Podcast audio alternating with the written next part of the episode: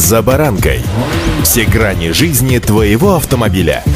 Автонапоминалка. Комментарии экспертов. Советы по обслуживанию автомобилей в программе «За баранкой».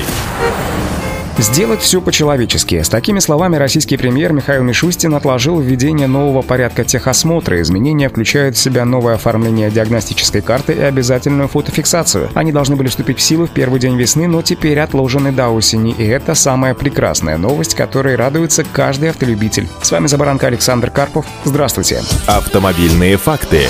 Итак, премьер отметил, что, как и в любом деле, на начальном этапе неизбежно различного рода накладки, например, неравномерное распределение нагрузки, то есть очереди, заявил Мишустин. По его словам, в условиях, когда ситуация с коронавирусом пока еще далека от идеальной, это несет риски для здоровья людей, что нельзя допустить, и поручил профильным министерствам и ведомствам к октябрю подготовить запуск системы без сбоев, в том числе изучить процедуры и их техническую реализацию. Никаких неудобств для граждан быть не должно, а в нашей стране миллионы автолюбителей, поэтому сделать все необходимо необходимо, еще раз повторюсь, по-человечески, заявил Михаил Мишустин. Согласно новым правилам, которые должны были вступить в силу в марте, процедура техосмотра будет проходить при обязательной фотофиксации при заезде и выезде из технического сервиса. Эти изображения будут заноситься в единую автоматизированную информационную систему техосмотра. На них должна быть видна передняя часть автомобиля, где можно распознать марку, цвет и регистрационный знак. В систему будут вносить информацию, а также о координатах места расположения автомобиля на момент техосмотра, о дате, а также о времени и начале и окончании его проведения. Диагностические карты будут оформлять в электронном виде, они также будут храниться в информационной системе. Карту можно будет получить только в пунктах, которые аккредитованы Российским союзом автостраховщиков. Предполагается, что данная мера позволит предотвратить случаи, когда водители покупают диагностические карты исключительно для оформления ОСАГО, но при этом сам техосмотр не проходит. За процедуру техосмотра будут отвечать операторы, которых обяжут подписать документы электронной подписью. За нарушение правил предусмотрены штрафы вплоть до уголовной ответственности.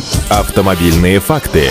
Напомню, что Минздрав России решил продлить до 1 января 2022 года в силе действующий порядок прохождения медосвидетельствования водителей при получении или замене прав. Однако министерство разрабатывает совершенствование процедуры медосвидетельствования. Так, в частности, планируется расширить спектр применяемых методик определения психических расстройств, связанных с употреблением алкоголя. Если в настоящее время может быть использован тест карбогидрат дефицитного трансферина как единственной возможной методики, то предполагаемые изменения позволят использовать любые существующие существующие методики. Например, использование этилглюкоронида или фосфодиэтилэтанола. Это позволит расширить возможности выбора метода для региональных специалистов и не допустить роста цен на исследования. Таким образом, Минздрав уже третий раз переносит вступление в силу нового порядка медосвидетельствования водителей. Приказ о введении обязательного тестирования на злоупотребление алкоголем при получении справки для водительского удостоверения, напомню, должен был вступить в силу еще 22 ноября 2019 года. До того момента тесты на злоупотребление алкоголем и исследования на употребление 10 10 наркотических веществ проводились по усмотрению врача-нарколога. Приказ Минздрава должен был сделать эти тесты обязательными при получении прав. Но в настоящий момент до 1 января 2022 года мы можем дышать совершенно спокойно. А пока, строго соблюдая правила дорожного движения, движемся дальше. Удачи! За баранкой!